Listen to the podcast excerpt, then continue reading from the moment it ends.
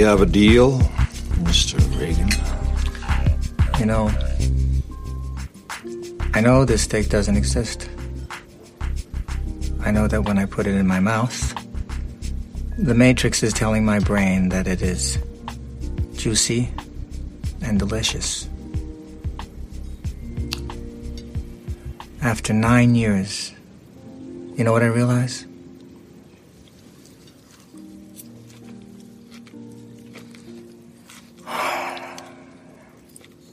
Ignorance is bliss.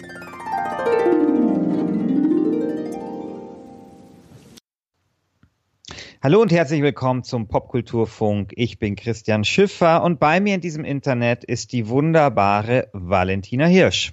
Guten Tag, guten Abend, einen fröhlichen Namenstag. Ach, tolle Begrüßung. Aber was, man muss auch irgendwas sagen. Hallo. genau. Das, was wir gerade gehört haben, diesen kleinen Ausschnitt, stammt aus dem Film Matrix. Und ähm, es geht um eine Konversation. Nämlich ein Typ, ich weiß jetzt gar nicht mal, wie er heißt, sagt zu Neo vielleicht, glaube ich, ähm, dass es ihm scheißegal ist, ob er diesen Wein, den er gerade trinkt, in der Matrix konsumiert oder im Real Life. Ich habe es gerade also noch mal gehört. Scheißegal. Richtig, er sagt, er sagt an der Stelle tatsächlich Ignorance is Bliss. Das ist eins genau. der ähm, der Crewmitglieder, glaube ich, die gerade dabei sind, ja. einen kleinen Verrat zu begehen und sich mit diesem Agent Smith, glaube ich, heißt er, genau. äh, zu einem netten Dinner trifft, was auch nur in der virtuellen Realität stattfindet. Genau. Und er sagt, es ist ihm halt scheißegal. Also ich meine, wenn dieser, wenn dieser Wein schmeckt, ja, dann ist es ihm scheißegal, ob der halt virtuell ist oder nicht. Ja? Ja.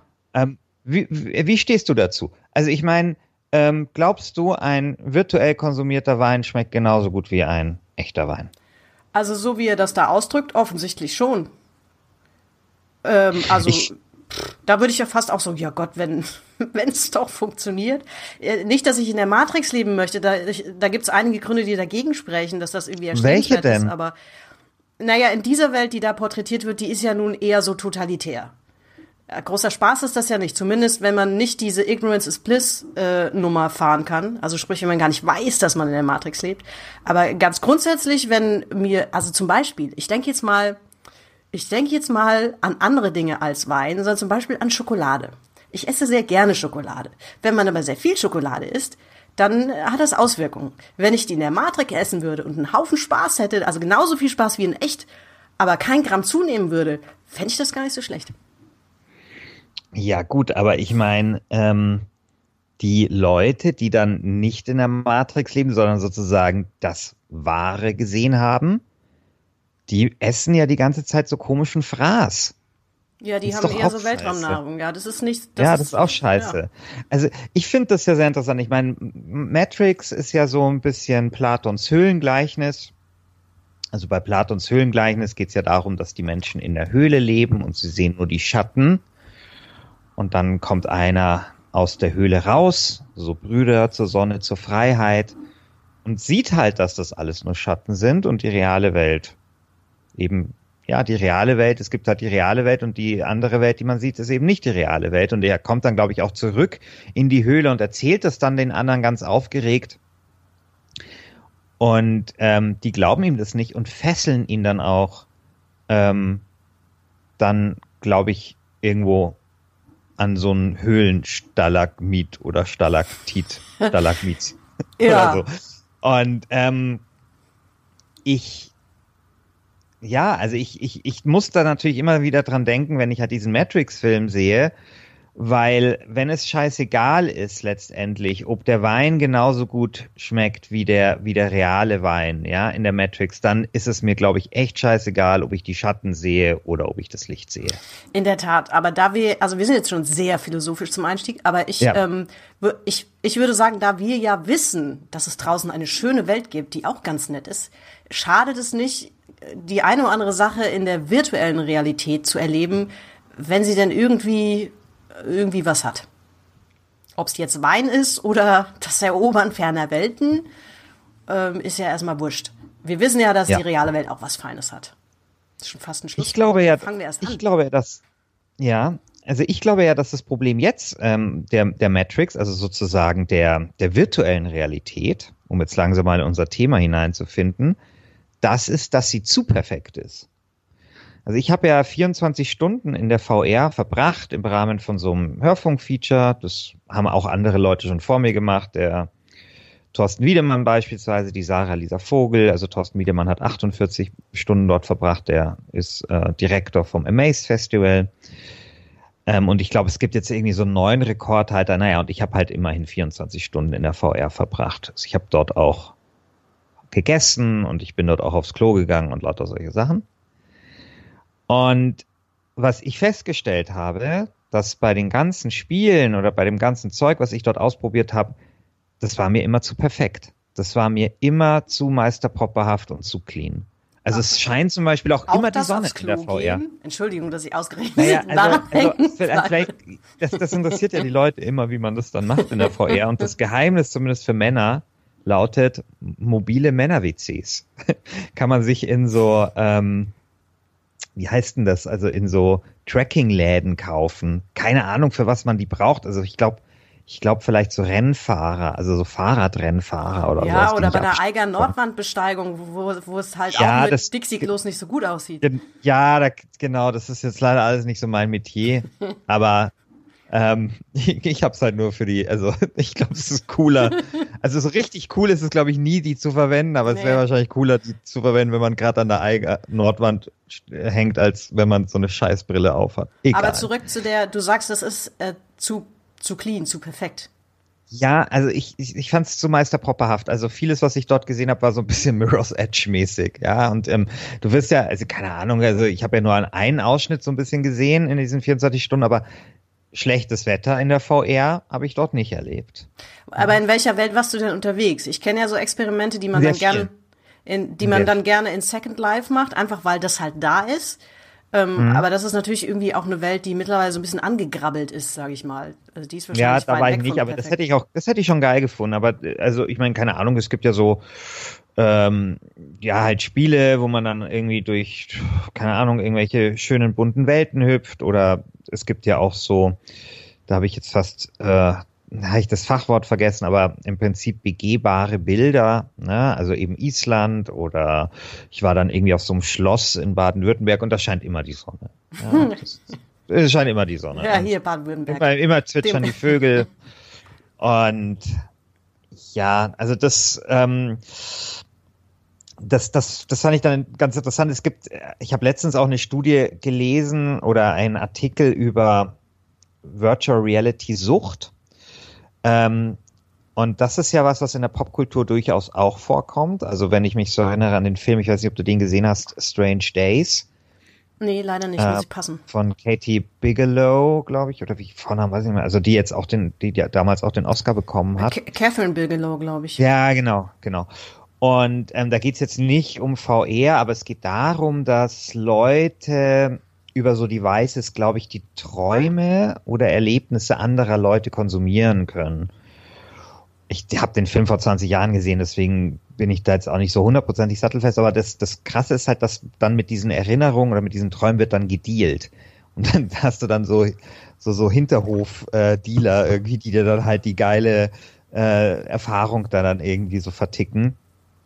Und das ist tatsächlich auch so, dass die Leute halt süchtig nach diesen Erfahrungen werden. Und in diesem Artikel, den ich gelesen habe, da ging es dann eben auch darum, dass die VR-Welt eben so bunt ist und so. Und dann halt die normale Welt ist halt nicht so bunt und nicht so cool. Und man gewöhnt sich halt dran und man hat halt auch Sehgewohnheiten und äh, dass Leute, die länger ähm, in der VR sind, dann tatsächlich irgendwie schwerer herausfinden oder sich schwerer dann wieder ins Real Life mhm. gewöhnen. Also finde ich, fast, also find, war bei mir übrigens nicht im geringsten ja, so. Finde ich auch schwer vorstellbar, ehrlich gesagt.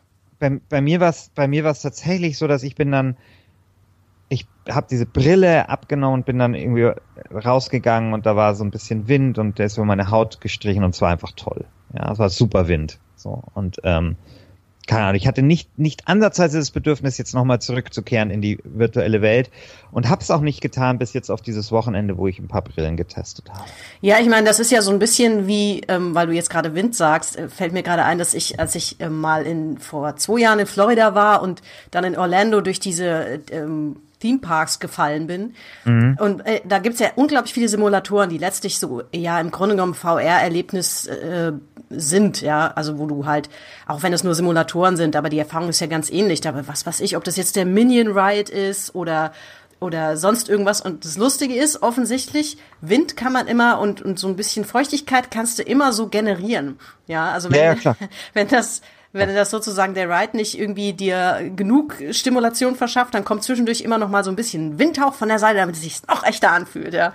Aber das ist ja. irgendwie auch alles, naja. Ich habe ähm, in am ZKM in Karlsruhe gab's Birdie. Das ist so ein VR-Ding, äh, was, wo du nicht nur eine Brille hast, sondern so ein ganzes Gestell, wo du dich so reinlegen kannst und dann kannst du halt fliegen wie ein Vogel. Da habe ich lustige Bilder von dir gesehen in einer Doku. Ja, genau. Da gibt's, da gibt's dann, da ist dann immer auch so ein Ventilator irgendwie, der, der dir ins Gesicht pustet und der sich anpasst deiner, also wenn du in den Sturzflug gehst, dann tut der, gibt's halt mehr Wind und so weiter.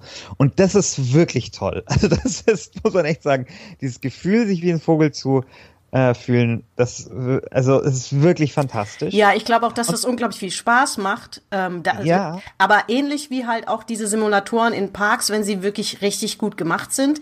Sie machen Spaß, aber zum Beispiel die, das, wovon wir es eben hatten, von, von Suchtpotenzial kann ich offen gestanden, also kann ich mir nur schwer vorstellen, auch wenn es das vielleicht gibt. Ja, ich, ich glaube, da muss man halt mal ein bisschen abwarten. Also grundsätzlich kann ich mir schon sowas vorstellen, wie das Leute sagen, okay, ich finde die virtuelle Welt schöner, interessanter und so. Aber ich habe ja gegen sowas nichts. Also ich, ich meine, Tolkien hat ja mal gesagt, also es Eskapismus kommt halt immer drauf an, wie man das sieht. Also wenn es, wenn man das als einen Gefangenen sieht, der halt flieht, dann ist es ja was Schönes, ja, Eskapismus. Also wenn man sozusagen diesen Vergleich aufmacht. Ja, und ja. keine Ahnung, ich, ich, ich bin da eh nicht. Also ich, ich finde irgendwie, wenn, wenn die Leute irgendwie sich was gegen Eskapismus tun wollen, dann sollen sie dafür sorgen, dass die reale Welt besser wird und lebenswerter. Ja, das Ende. ist ja hier, ich glaube, das ist eh so ein, so ein deutsches Phänomen. Ja, Eskapismus wird ja, ja, hier immer ganz schlecht beleumundet, als ob irgendwie sich in fremde Welten träumen, lesen, spielen, also per se was Schlechtes wäre. Das ist natürlich irgendwie alles Quatsch. Also da, dagegen spricht ja auch, dass wir hier eine ganz hervorragende Menge oder eine ganz große Fanschar von solchen Berufssimulatoren haben. Ja, also ich meine, was ja. soll das denn sein? Das ist doch kein Eskapismus irgendwie. Also ich äh, halte das eh irgendwie für ein bisschen merkwürdig. Ja, dann machen wir vielleicht auch mal echt eine eigene Folge, weil ich, ja. ich glaube eh, äh, dass das tatsächlich ein sehr, sehr weites Feld.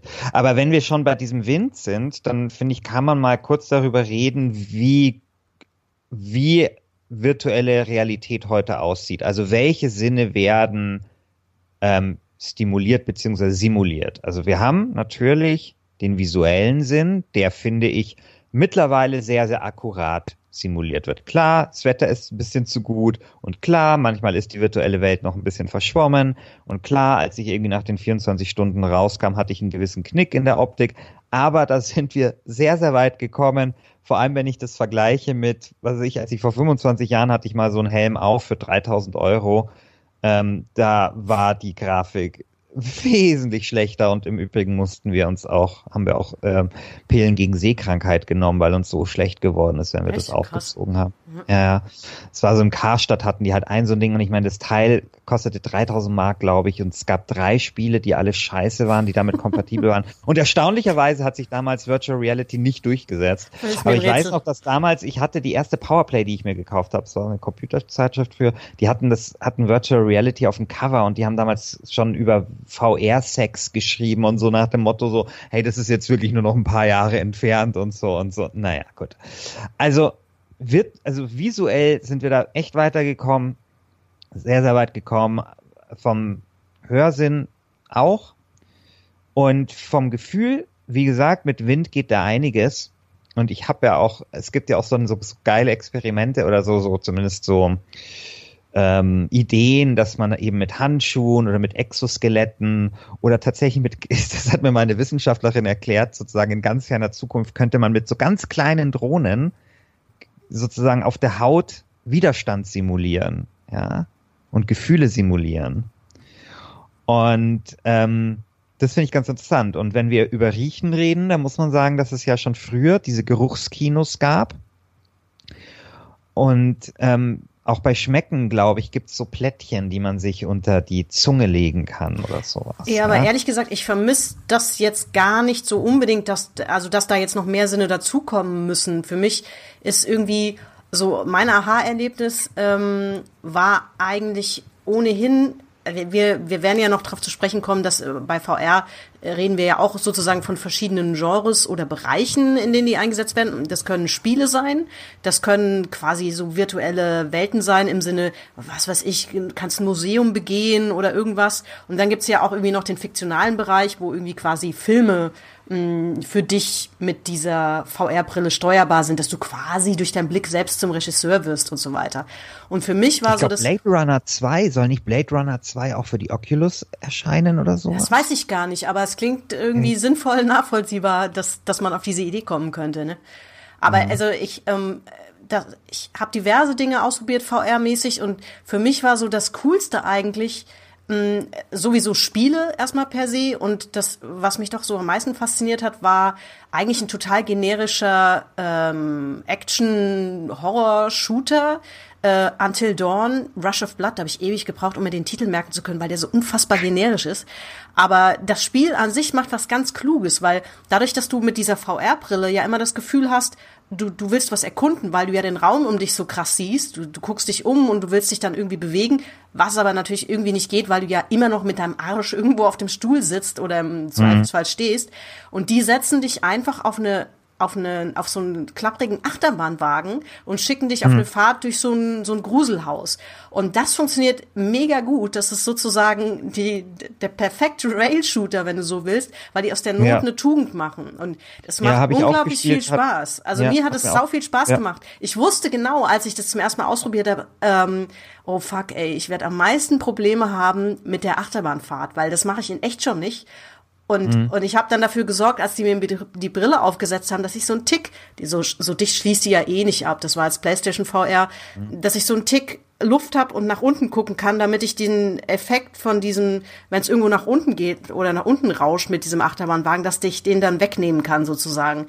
Mhm. So, weil du du hast am Anfang schon so ein leichtes, finde ich, klaustrophobisches Gefühl, wenn du die Brille aufgesetzt hast oder bekommst und dann noch einen fetten Kopfhörer oben drüber und denkst so, ähm, Entschuldigung, mhm. das ist gerade so ein bisschen unangenehm so. Aber das Spiel selbst macht sau viel Spaß ähm, also das, das fand ich so, und da hätte, hätte ich jetzt zum Beispiel auch keinen Wind oder so irgendwas gebraucht, sondern so das, das Gefühl war schon sehr immersiv. Ist das mittlerweile eigentlich ein legitimes deutsches Wort? Immersion gibt's ja eigentlich irgendwie. Ja, ja, doch, doch, doch, immersiv, da, doch. Kann man klar, sagen. Klar. Kapiert ja auch das jeder. Ich, ja, das tue ich, das tue ich in, in, in alltägliche Gespräche andauernd einweben. ist, ja.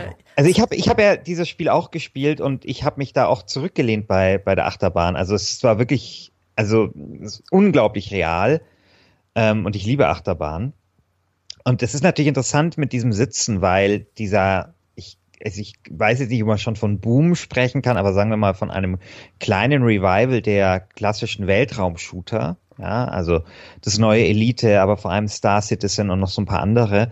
Ähm, das hat, glaube ich, viel mit VR zu tun. Also, dass du sozusagen, wenn du Raumschiff-Shooter hast, du sitzt ja im Raumschiff, ja. ja, anders als jetzt bei einem 3D-Shooter, wo du ja rennst, in, durch eine virtuelle Welt, sitzt du ja in einem Raumschiff, es ist Vakuum und dann setzt du dir eben die Brille auf und sozusagen dann ist die Immersion, das passt natürlich super gut zu diesem Genre, ja, ja. weil du dich nicht bewegen musst. Ja. Und das hängt, glaube ich, damit zu tun, so Form follows Function. Und das, ähm, das finde ich echt interessant. Ähm, es gibt ja noch einen anderen Bereich, der jetzt mit der Popkultur nichts zu tun hat, wo VR eingesetzt wird. Also noch mehrere Bereiche, aber zwei würde ich jetzt gerne einfach mal besonders hervorheben. Der eine ist ähm, der Bereich der Psychologie und der Therapie. Also es gibt ja Leute, die Angststörungen haben, zum Beispiel die Angst vor Spinnen. Und was man, und eine der effizientesten effizientesten Behandlungsmethoden ist die sogenannte Expositionstherapie. Also man exponiert sozusagen die Leute dem Gegenstand oder der Situation, vor der sie Angst haben. Also das heißt halt zum Beispiel, dass wenn ich Angst vor Spinnen habe, dass man denen eine Spinne zeigt und dann gehen sie irgendwie näher und am Ende können sie irgendwie die Spinne anfassen und sowas. Und man hat sehr, sehr ähm, beachtliche Erfolge tatsächlich mit Virtual Reality in diesem Bereich. Also, dass man, dass es reicht, den Leuten halt eine Spinne zu zeigen in der virtuellen Realität und man die eben so dann exponieren kann, dieser Angststörung. Und das spart halt zum einen Geld, ja, brauchst halt nicht so viele Spinnen oder wenn wir jetzt an andere ähm, Krankheitsbilder denken, also zum Beispiel Flugzeug, also Flugangst oder sowas, da musst du den nicht jedes Mal in ein Flugzeug setzen, um ihn halt diese Situation zu exponieren. Oder bei Spinnen, dann lässt halt irgendwie der, der Hospitant halt nicht die ist ja die Gefahr nicht da, dass der Hospitant da irgendwie die, die, die Terrariumstür auflässt und irgendwie Spinnen durch, durch die Praxis strömen. Also das ist so das eine, es ist halt einfacher und günstiger und du kannst es halt besonders gut skalieren. Also wenn, wir bleiben wir mal bei dem Spinnenbeispiel, du kannst dann halt sagen, okay, wir fangen mal mit größeren Spinnen an und mit kleineren Spinnen und machen dann mehr und dann krabbeln sie irgendwie in deine Nähe. Also du kannst es halt sehr fein granulieren auf halt deine Krankheit. Und das Interessante ist, dass die Simulation noch nicht mal besonders akkurat sein muss. Also die Spinnen müssen noch nicht mal besonders realistisch aussehen. Und es ist sogar so, dass man damit ähm, therapieren kann, dass man, wenn man Angst hat, vor einer Gruppe zu sprechen, dann kann man das damit therapieren, auch wenn die Leute, die im Publikum stehen, überhaupt gar nicht besonders menschlich oder detailliert aussehen. Es ist nur die Situation, in die man geworfen wird, die halt dazu führt, dass man sehr schnell der Kopf halt umschaltet und ähm, diese Situation als real wahrnimmt. Und das finde ich wirklich interessant, muss ich sagen. Und ich glaube, dass das wirklich auch vielen Leuten helfen kann. Ja, Wenn du hast definitiv. Höhenangst, ja, dann wirst du halt mal auf den Berg gestellt oder mal auf, in unterschiedliche Höhen und sowas, ja. Ja, Schon du hast halt, du hast halt vor allen Dingen eine unendliche Freiheit, ne? Also ich meine, klar, solche Umgebungen müssen auch irgendwie programmiert werden oder so, aber das ist, das ist natürlich ein weit geringerer Aufwand als als äh, alle realen Szenarien und so. Also äh, dieses Therapiefeld hatte ich äh, offen gestanden gar nicht so auf dem Schirm, aber macht natürlich absolut Sinn, das dafür einzusetzen. Das ist eigentlich nahezu perfekt. Genau, und das, das finde ich echt. Also ich habe mich da mal mit so einem israelischen Forscher unterhalten, der da eben viel macht. Und ähm, das Spannende fand ich eben wirklich, dass das nicht so, also gar nicht geile Grafik sein muss, ja, sondern es reicht die Situation. Und das bringt mich zum nächsten Thema, nämlich dieses Thema der Pornografie was sehr viel diskutiert wird, äh, was weiß ich, äh, tausend Nachrichten, äh, dass die Pornoindustrie sich wahnsinnig halt für diese Technologie interessiert und dann irgendwie alle paar Monate gibt's irgendwie ein lustiges Video von irgendeinem Typen, der ein japanisches VR-Device äh, benutzt oder sowas. Und da würde mich mal deine Meinung interessieren. Glaubst du, dass Virtual Reality wirklich das nächste große Ding für die Pornoindustrie sein wird? Also ist es auf jeden Fall ein Ding. Oder hast du es mal ausprobiert? Also hast du mal einen VR-Porno dir angeschaut? Nein, habe ich nicht, weil die diversen Devices dazu dann doch gefehlt haben. Ich, meine, meine Expertise in diesem Bereich geht nur so weit, als dass wir für für eine Sendung mal, wo wir das Schwerpunktthema VR hatten, tatsächlich einen Beitrag drin hatten, der sich damit beschäftigt hat, wo, glaube ich, der Autor damals, ich meine, in, in Wien war, bei einer Firma, die da die dafür quasi Filme und Szenarien entwickelt hat. So und irgendwie auch, weiß ich nicht, was die da sonst noch für Gegenstände mit eingebracht haben. Es war eher alles so ein bisschen so, hm, ich weiß nicht recht. Also das ist, also das ist ein, Thema für die Industrie ist, finde ich, liegt äh, absolut auf der Hand. Das ist ja, das ist ja klar. In dem Moment, wo wir darüber reden, dass sau viel über Webcams passiert und man zu Hause gemütlich dank Internet sich alles Mögliche da reintüten kann alle Konsolen online sind, warum soll man das nicht auch für solche Bereiche nutzen? Das, das liegt einfach total nahe. Ich, ich kann mir das persönlich nicht so wahnsinnig gut vorstellen, weil ich äh, mir da ein, ein gewisser Nähefaktor fehlen würde.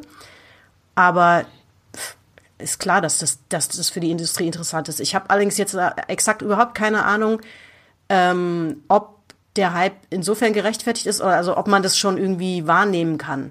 Also dass es für die interessant ist, ist klar, aber gibt es da schon mordsmäßig äh, Ambitionen und, und Unternehmungen, die sich damit beschäftigen?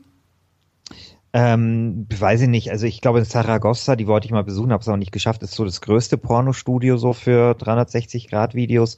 Es gibt halt eine Darstellerin, die sich hat einscannen lassen. Reden wir gleich noch kurz drüber. Ähm, und ja, also dann kannst du, glaube ich, interaktiv mit der irgendwas machen. Ich habe halt, also ich habe in diesen 24 Stunden mir so 360 Grad Porno-Videos angeschaut. Das, das ist ja sozusagen das, wovon meistens die Rede ist, wenn von VR-Porno die Rede ist, was ein bisschen unpräzises bei 360 Grad Video ist eigentlich nicht VR, aber Wurst.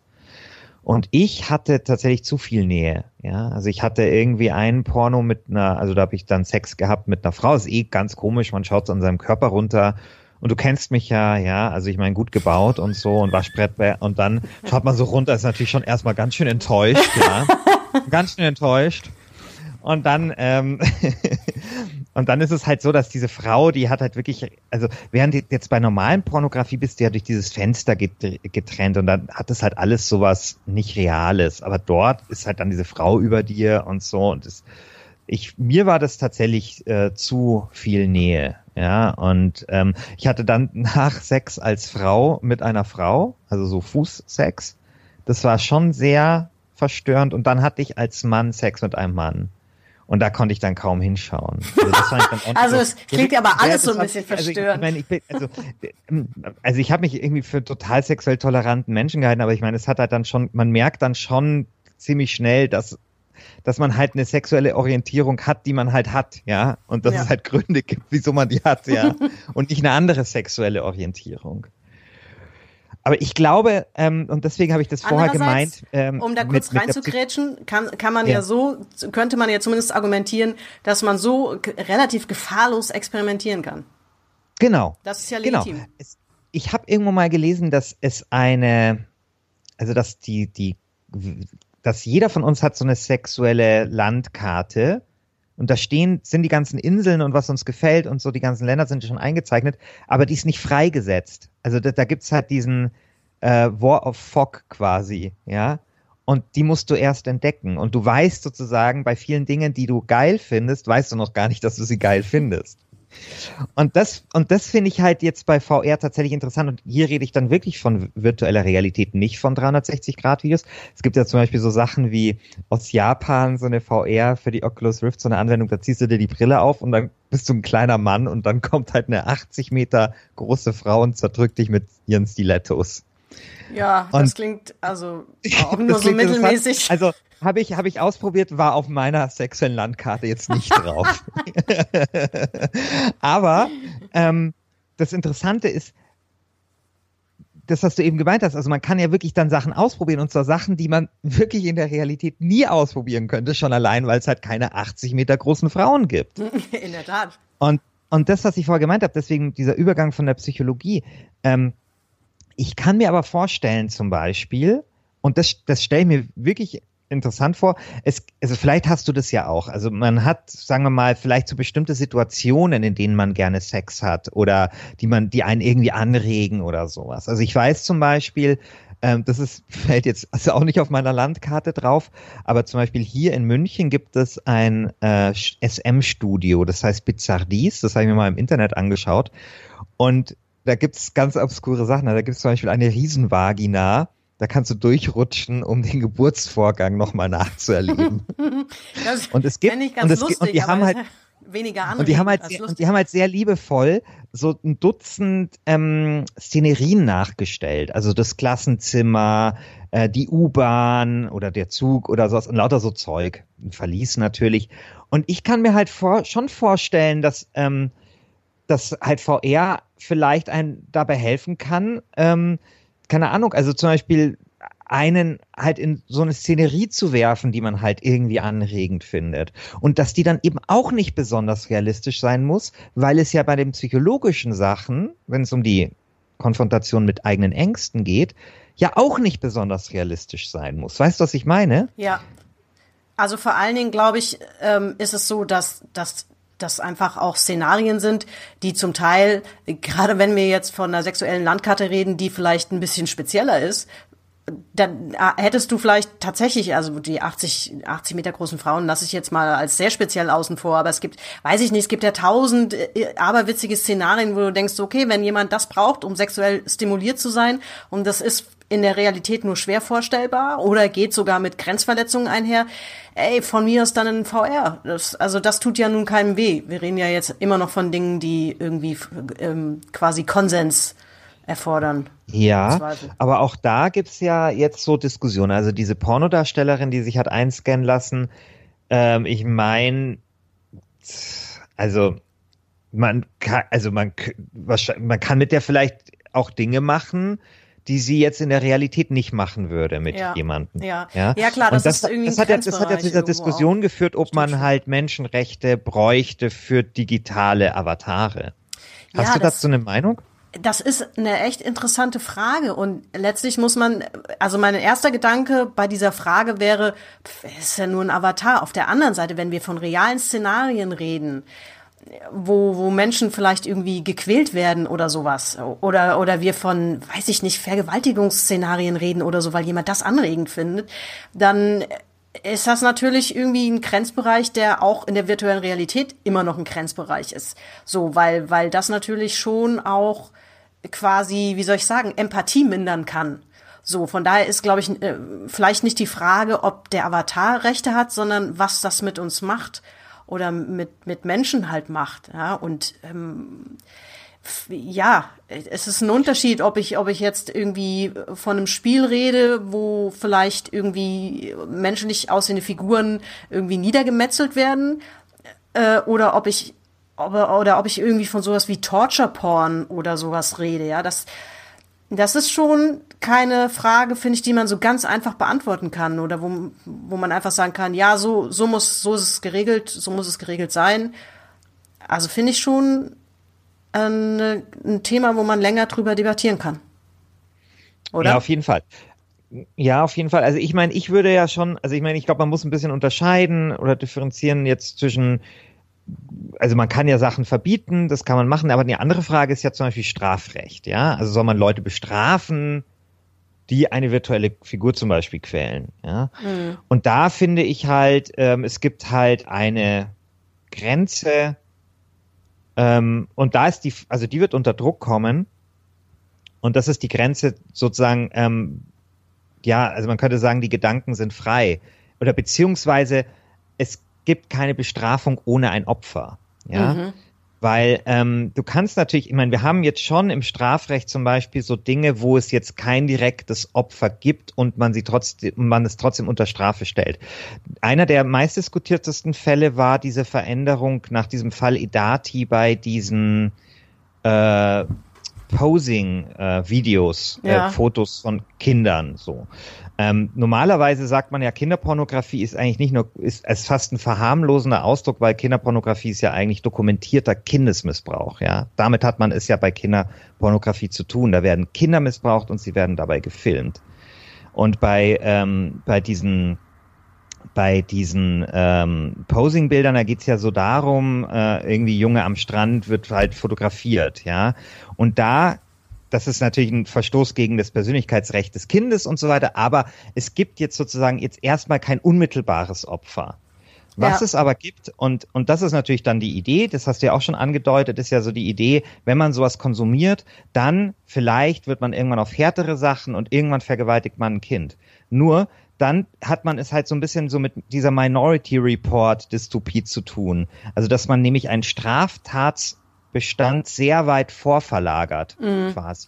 Ja, ja es ist, es ist das, ein echt schwieriges das, Thema. Sind, Schwieriger, genau, als es im Moment Das sind natürlich dann die Dinge, die man dann diskutiert. Also wenn du halt dann irgendwie, also nehmen wir mal einen harten Fall an, also wirklich, du tust eine Frau da vergewaltigen und du quälst sie, dann ist das zunächst einmal ein Verbrechen ohne Opfer. Ja, weil es gab da jetzt kein menschliches Opfer, aber man kann natürlich sozusagen sagen, okay, wir überlegen uns diesen Straftatsbestand eben vorzuverlagern. Aber da spielt man natürlich schon ein bisschen mit dem Feuer. Ja, ja das kannst du, glaube ich, auch Eigentlich nicht hat man nämlich die Regelung schon immer, und das war auch eine Errungenschaft, dass man sagt, äh, Straftaten werden dann bestraft, wenn sie passieren. Ja. ja. Na, aber wenn wir bei dem Beispiel bleiben, was du genannt hast, bei dieser Pornodarstellerin, die sich da quasi hat äh, einscannen lassen, habe ich das richtig verstanden? Irgendwie?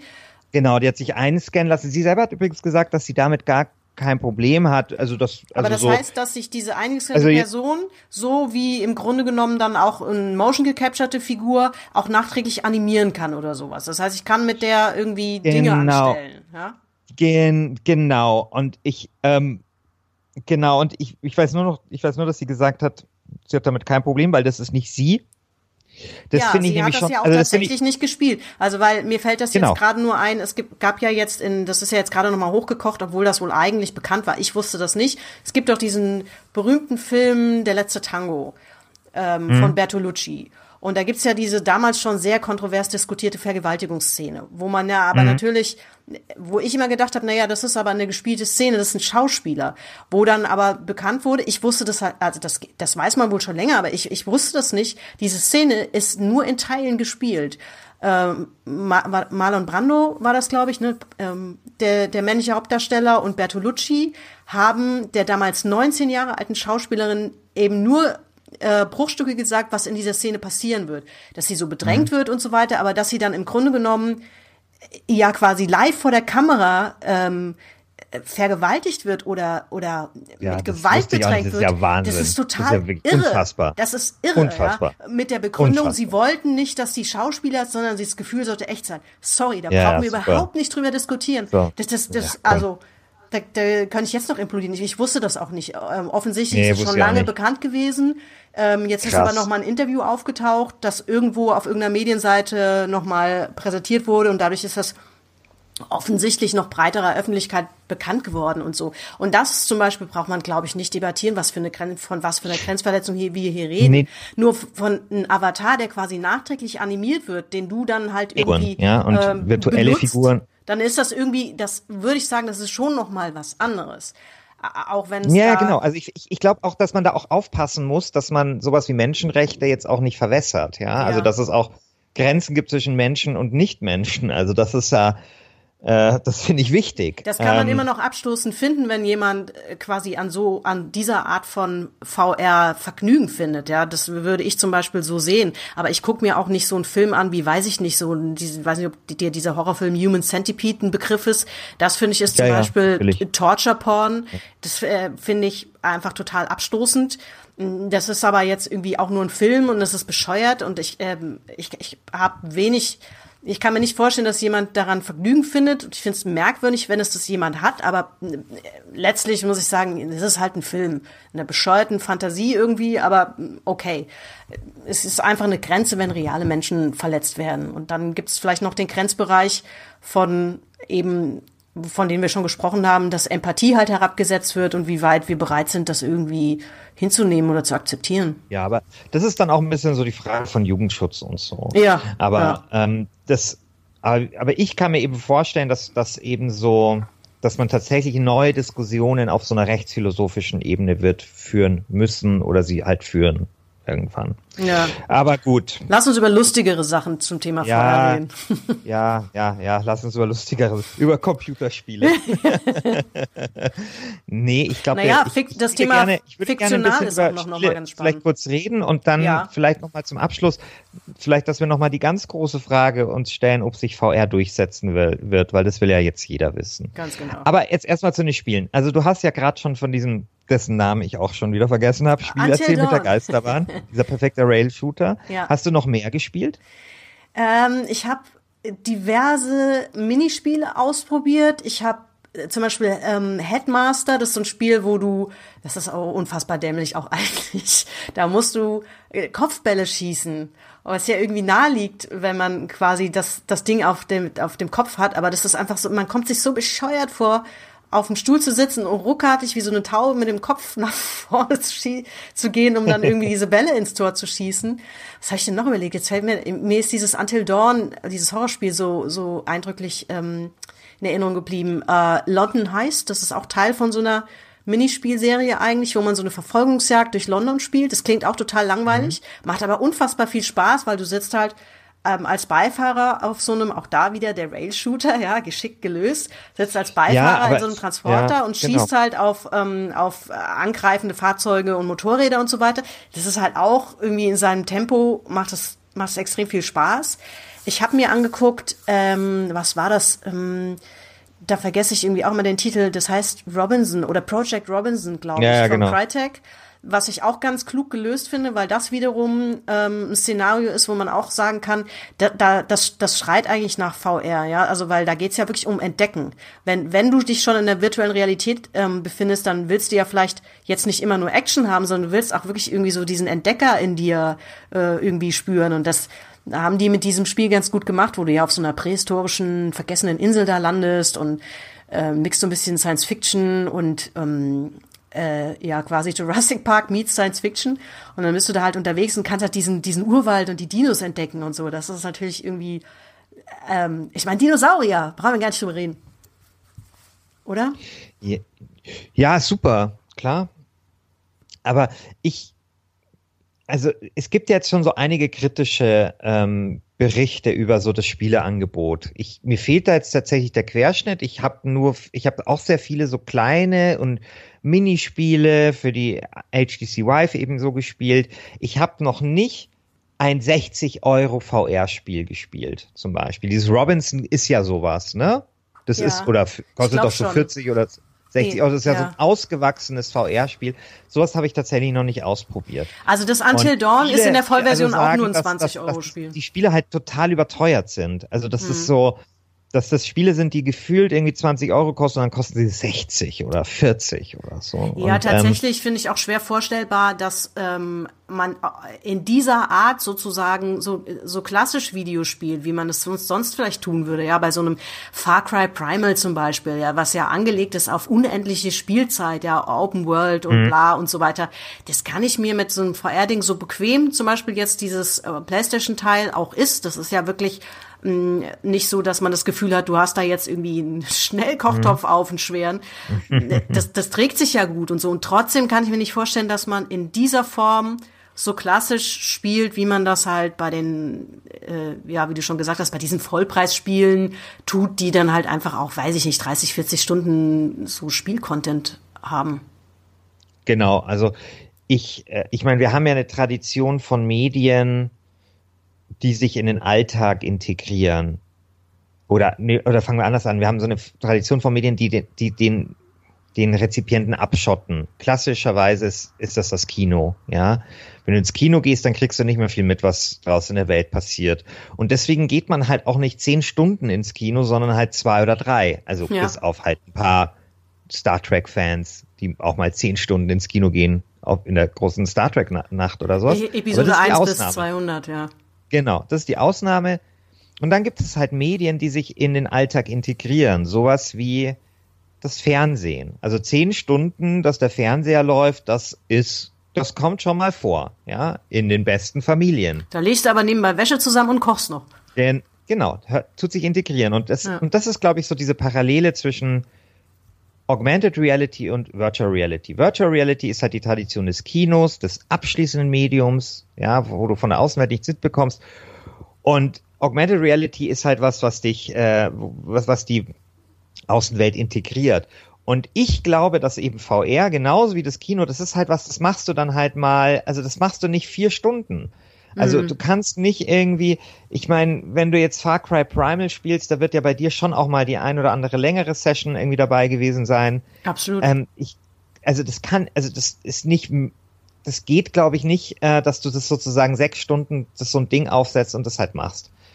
Und ähm, und und das deswegen glaube ich auch, dass ähm, dieses also VR einfach auch nicht für viele Genres gemacht ist und leider für viele Genres, die mich tatsächlich interessieren, einfach nicht gemacht ist. Also ich bin ja jemand, der gerne so epische Rollenspiele spielt und sowas, ja.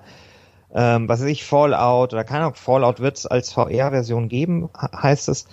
Ähm, aber das, das, das ist halt irgendwie ähm, für mich sehr schwer vorstellbar. Und das, was es halt gibt, sind halt so kleine Action- und Geschicklichkeitsspielchen, Mhm. Die halt so ein bisschen auf wie Wii ist, auf Steroide so. Ja. Also einfach in, geiler in jeglicher Beziehung und jedes Mal hat man den totalen Wow-Effekt. Aber es ist trotzdem nicht so, dass ich irgendwie, also ich habe kein Spiel gespielt, bei dem ich fand, das müsste ich jetzt länger als eine Stunde spielen. Nee, das stimmt schon. Das ist, ein, das ist wirklich so ein Deluxe-Minispielerlebnis. Ja, es gibt keinen, der das Ding aufsetzt äh, und, und nicht sagt, oh wow, das ist total cool. Wie gesagt, selbst die langweiligsten Spieleideen, wo man im Normalfall sagen würde, ja, geht's noch. Hm. Ja, die genau. machen halt mit mit der Brille unglaublich genau. viel Spaß. Aber es ist ein sehr ja. teures Gadget für Minispiele also mal ganz davon abgesehen, dass, also ich habe jetzt relativ viel, also ich habe die Oculus mal ausprobiert, ich habe jetzt zuletzt relativ viel PlayStation VR gespielt, weil das natürlich auch das ist, was, was äh, schon raus ist und was vor allen Dingen mhm. bezahlbar mhm. raus ist. Genau. Ähm, aber selbst da ist ja, so weit die Technologie auch schon ist, muss man ja echt sagen, du hast einen ganzen, du hast das halbe Wohnzimmer voll mit Kabeln, ja. ja. Ähm, und, und also dafür, dass das echt noch ganz viel Krempel ist, der da rumliegt und sehr, ein sehr teures Gadget ist für, für Minispiele.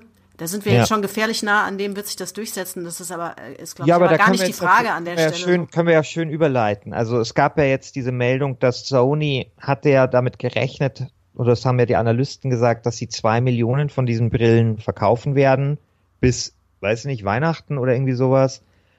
Und jetzt haben sie diese Zahl nach unten korrigiert und zwar dramatisch. Echt? Und zwar gehen sie jetzt von 750.000 aus. Ach komm, das ist ja spannend. Das, also das quasi nur ein bisschen mehr als ein Drittel, ja doch, ähm, von dem, was man angenommen hat. Also ich hätte auch gedacht, dass sie, also ohne jetzt eine konkrete Zahl hätten nennen, ähm, mich getraut hätte zu nennen oder so, aber ich hätte schon auch gedacht, dass sie mit diesem, mit diesem Preis und mit der schieren Marktmacht da relativ viel reißen. Auf der anderen Seite, es ist natürlich, das sind 400 Euro nur für die Brille also und es gibt ja jetzt irgendwie kein Bundle, dass man sagt so, ey, 500 Euro und äh, die PlayStation und das Ding gehören dir oder so. Das wäre vielleicht mhm. auch noch mal ein Faktor. Aber also das das Ding ist einfach, ähm, ich, wir haben, wir haben jetzt nicht so wahnsinnig viel über Filme gesprochen oder ähm, über das fiktionale Medium. Ich, da, da will ich nur kurz einschieben, dass ich da am wenigsten dran glaube, weil ich irgendwie das Gefühl habe, dass das zwar irgendwie ein ganz nettes Gimmick ist, aber dass ich letztlich bei so einem linearen fiktionalen Medium wie Film habe ich wenig Interesse, das in VR zu machen. Das ist hübsch, wenn man vielleicht ein Museum oder die Akropolis ähm, irgendwo mit diesem Ding sich anschauen kann, aber einen richtigen fiktionalen Film sehe ich da eigentlich nicht. Da ist für mich das Spieleszenario noch das attraktivste. Nur da ist es halt eben einfach ein teures Nerd-Gadget im Moment. Das Und glaubst du nicht, dass es so Mischformen geben könnte? Also was weiß ich, ähm, ist es eine normale Doku über oder ein normaler Film ähm, einfach und bei der äh, Indiana Jones äh, Tempel des Todes ähm, äh, wir sitzen in einem kleinen Minenwagen und fahren ein bisschen Achterbahn-Szene, wird dann umgeschaltet auf VR. Also weißt du, dass das so kleine Inseln nur sind. Mhm. Ja, da sind wir aber tatsächlich auch wieder bei, bei so einem Minispiel-Szenario, ne? Oder einem Mini. Ja, aber, aber sozusagen, Dingens. also dass der Film läuft und es gibt dann einfach immer mal so vielleicht so kurze VR-Phasen irgendwie. Mhm. Oder ja, so. doch. Also ich, ich will auch gar nicht sagen, weißt du, es kann ja sein, dass dem dass in einem halben Jahr oder wann auch immer jemand um die Ecke kommt mit einer gigantischen Idee für ein, also für ein fiktionales Thema mit VR. Und ich sag so, oh wow, da bin ich niemals drauf gekommen und das funktioniert mega. Das, das will ich auch überhaupt nicht so nach dem Motto, das kann ich mir nicht vorstellen. Im Moment sehe ich es aber tatsächlich nicht unbedingt. Also alles, was ich gesehen habe, also ein Kollege, der, der davon ganz angetan war, meinte so, naja, das ist aber schon ganz cool. Du bist letztlich mit deinem Blick der Regisseur. Aber dann denke ich mir so, what the fuck? Äh, da soll doch Guillermo del Toro, der macht das viel besser als ich, Regie ja, führen. Ja? Und, genau. und ich kenne auch einige Regisseure, die, die da auch durchaus skeptisch sind und, und halt sagen so, naja, ich, es ist immer schwer, so ein bisschen das vorauszusehen, was quasi der Zuschauer dann macht, wo er hinschaut, um dann irgendwie da gescheit was, da sind wir wieder relativ schnell bei einem Spielesetting. Da macht es mehr hm. Sinn, weil ich da sowieso gefordert bin als jemand, der Aktionen veranstalten muss. Ja, und es ist auch so, dass tatsächlich, ich meine, die Spieledesigner haben einfach mit den Jahren auch ein bisschen gelernt, wie sie den Blick ja. des Spielers leiten. Also da ist der Spieler dann nur gefühlt selber Regisseur, ehrlich mhm. gesagt. Ja, also das. Klar. Naja. Gut, aber vielleicht kommen wir jetzt einfach zum Abschluss. Was ist denn einfach deine Prognose? Wird sich VR durchsetzen? Ich würde fast behaupten, dass es sich im Grunde schon bis zum gewissen Grad durchgesetzt hat, nur halt im Moment noch als ein vergleichsweise teures Nerd-Gadget. Vielleicht wird's das bleiben, vielleicht wird's noch ein bisschen mainstreamiger. Aber ich glaube, das ist so, wir sehen schon so einen Stand, der äh, gar nicht so, der sich gar nicht mehr so, gar, also mittelfristig, glaube ich, gar nicht so stark verändern wird. So, es ist ein teures Nerd-Gadget, was aber sehr gut funktioniert, das muss man ja durchaus sagen. Ähm, ich, eine kleine Anmerkung noch, auch wenn sich das völlig bescheuert anhört, was mich echt ein bisschen gestört hat, war, diese Brille ist, wie gesagt, die sitzt gut, also jetzt PlayStation VR nochmal, die sitzt gut, die fühlt sich auch relativ leicht an. Und wenn man sie absetzt und als jemand wie ich mit langen Haaren an die Stirn greift, denkt man sich, was ist denn da für ein Bündel Stroh? Das macht hier nämlich echt die Haare kaputt, weil man Ach, da ständig dran rumruckelt und dann immer noch mal guckt, so du justierst ja immer noch mal Ach, nach. Die verflitzen dann oder was? Ja. Das, boah, das ist voll okay. kacke. Also, Ach, äh, das jetzt vielleicht, da, da rollen jetzt vielleicht einige Augen und sagen so, was ist das für eine Mädchenansage? Aber es ist wirklich, das ist wirklich doof. Ähm, ich ich habe einige Kollegen, die ähm, die Haare sehr kurz tragen oder nicht mehr so viel Haupthaar haben. Denen ist das natürlich nicht aufgefallen. Ne? Aber wenn wenn man halt lange feine Haare hat und die, ich habe die eigentlich ja immer zusammen und dann hast du das Ding auf und schubberst das da immer so an der an am Haaransatz hin und her, weil du das nochmal justierst und dann nochmal guckst, dass, weil das manchmal wird's ja unscharf so. Und dann justiert man das dann immer nochmal. Das ist ein bisschen, ich finde es ein bisschen, naja, aber das ist jetzt nur mal, das ist vielleicht eine Petitesse, das sagt jetzt nicht darüber aus, ob sich das ja, gut, durchsetzen wird oder nicht. Aber vielleicht könnte man das mal einer weiteren optimierten Variante, ähm, die vielleicht auch weniger Kabel haben wird und weniger irgendwie wilde Boxen, die man noch von links nach rechts durchschleift und hier anstöpselt, dort anstöpselt. Mhm.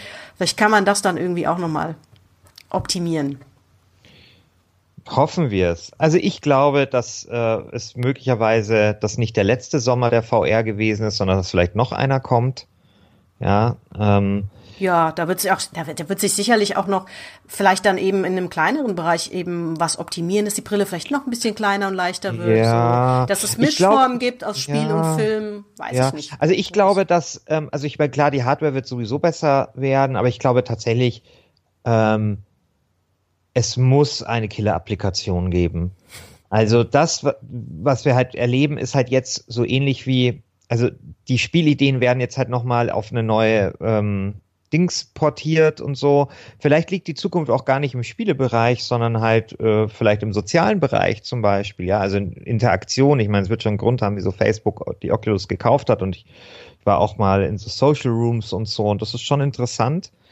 Ähm, also vielleicht ist es irgendwas, was wir uns gar nicht vorstellen können. Und vielleicht wird da auch noch zu konventionell gedacht. Ja, mhm. also wieso fahren wir Achterbahn durch ein Gruselhaus? Wieso fahren wir nicht Achterbahn auf einen Uranus oder durch den eigenen Körper oder sowas? Also ich meine, weißt du, da wird ja immer noch sehr konventionell gedacht dafür, dass du halt jede fucking Realität schaffen kannst, ja. die du halt schaffen willst. Ja. ja? Und ähm, ich finde das spannend. Ich glaube, das wird alles noch ein bisschen dauern. Klar, Hardware wird besser werden und dann wird es aber so ein Moment geben, wo es vielleicht die abendfüllende VR-Geschichte gibt, die das Ganze anschiebt und äh, dann wird es auch VR wird sich dann auch etablieren als Medium. Aber ich könnte mir eben auch, also ich glaube aber tatsächlich, aber das wäre dann ein anderes Thema, über das wir auch mal reden können, dass vielleicht Augmented Reality auch nochmal das Spannendere ist. Also wenn es oder sich schneller durchsetzen könnte als Virtual Reality ja. aus verschiedenen Gründen. Ja. Aber ähm, also wir brauchen, allein, weil, wir weil brauchen du, quasi weil, das Pokémon Go der VR. Genau. Ja, genau. Also ähm, wird man mal sehen. Aber trotzdem spannend und ich glaube, da kommt einiges auf uns zu, sowohl für Leute, die gerne zocken, aber tatsächlich auch an gesellschaftlichen Debatten. Unbedingt. Gut. Dann verabschieden wir uns. Ich hoffe, euch hat's gefallen. Das hoffe ich auch. Äh, das hoffen wir, wie du schon gesagt hast. Und ähm, ja, vielleicht, vielleicht machen wir noch ein bisschen Werbung in eigener Sache. Ich glaube, das, das ist nicht ehrenrührig. Ähm, schreibt uns eine Bewertung auf iTunes, abonniert uns da. Äh, ja, das ist das. Ich glaube, das muss man mal machen. Das haben wir, glaube ich, auch noch nie gemacht. Ja, also, schreibt und, mal eine und, Bewertung und lasst uns und, mal wissen, regt, was ihr denkt. regt auch ein bisschen was an. Genau, ähm, Themen. Vielleicht Themen zum Beispiel oder diskutiert. Also mich würde ja tatsächlich auch eure Meinung interessieren zu dem, was wir diskutiert haben mit äh, zum Beispiel Virtual, also braucht es Menschenrechte für Avatare oder was wird ähm, ähm, wie, wird, wie wird die Gesellschaft auf, auf VR ähm, existieren und inwieweit muss man sich da neue Regeln geben. Also das finde ich, fände ich mal schön zu diskutieren. Absolut. Ja. Macht das. Gut, also bis dann. Tschüss.